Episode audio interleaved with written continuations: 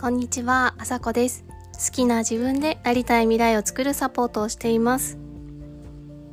今日は不調の原因を振り返ってみようということでお伝えしていきたいと思います。例えば最近頭痛が続いているとか、なかなか寝つけないとか、まあ、便秘がちとか、肩こりがひどいとか、まあ、ちょっとした不調病気とまではいかないけどなかなか辛い不調ですよね、まあ、そういった時にその不調の原因って振り返ったりしますか？私が腸活のアドバイザーをしていて、まあ、お客様と話している時に思うのが不調があった時に、まあ、仕事が忙しかった、まあ、パソコン作業で同じ姿勢だからとか最近忙しくて眠るのが遅かったとかそういった形で自分の生活習慣とかを振り返ったりするんですけど食事の中身について振り返ってる方って少ないんですよね、まあ、最近どういった食生活だったかなって振り返ったりしますか？ここ1週間どんなもの食べてきたからこんな不調になったろうなったんだろうとかまあ、この1ヶ月どんなものを食べたからこんな体に不調が出ちゃったんだろうとかって食生活振り返る方って少ないんですよね。もちろんその生活習慣仕事が忙しいとかストレスが多いとか、まあ、パソコン作業が多いとか同じ姿勢ばかりしているっていうのはもちろん不調の原因なんですけどでもやっぱり一番は食事なんですよね。私たちの体を作ってるのって食事なんですよ。まあ、知ってる方もよく聞く方もいらっしゃると思うんですけどそう心と体って一つなんですよね。心が不調だと体も不調になっちゃうし体が不調だと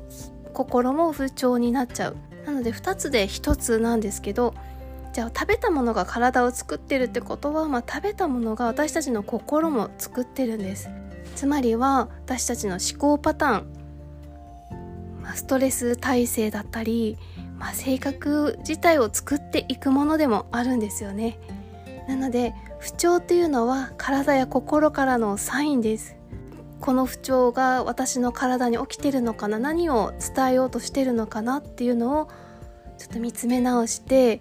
その時にやっぱりもちろん生活習慣も大事なんですけど、まあ、どんな食生活だったかなっていうのを振り返ってほしいんですよね。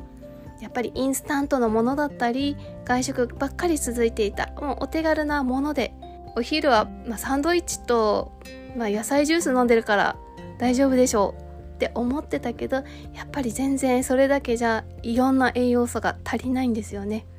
なので是非あの不調を感じてるって方は最近の食生活を振り返ってみてください。やっぱ食べ物ってそれぞれ波動があると思うんですね。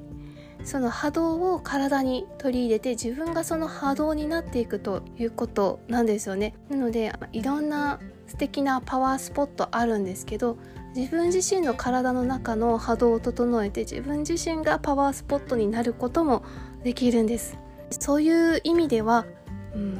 手軽に食べられるようなインスタントだったりコンビニ食だったり外食っていうよりも少しでもあの自然なものを愛情を込めて作って食べることが大切だと思います。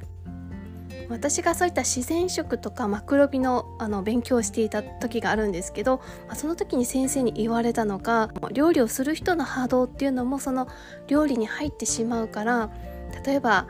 まあ、働いてるお母さん忙しいと思うんです。ですけど帰ってきてパタパタパタってもイライライライラしながらご飯作っちゃうとそのイライライライラがその食事に入っちゃうのでもうそういう時は潔く諦めてご飯は作らず外のもので美味しいものをいただく、まあ、その時に感謝を込めていただきますと思って食べるっていうことをおっしゃってたんですね。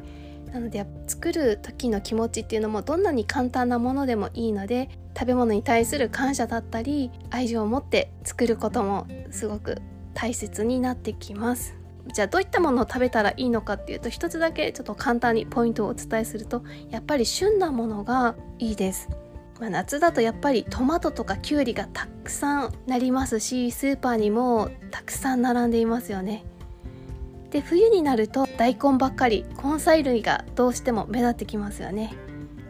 まあ、どうしてそれがその季節に山ほどできるかっていうとやっぱりその季節に必要なものだからそれをしっかり食べなさいという自然界からのメッセージなんですよね。暑い夏にはそういったトマトとかきゅうりとか夏にたくさんできるようなお野菜を食べて体の熱を自然と冷まして冬には根菜類を通して熱をしっかり体に取り込んでその旬の食べ物を食べるってことが大切だなと思います。っと不調を感じているなっていう方は是非最近の食生活振り返ってみてください。今日はこんなお話でした。最後まで聞いていただきありがとうございます。ではまた明日。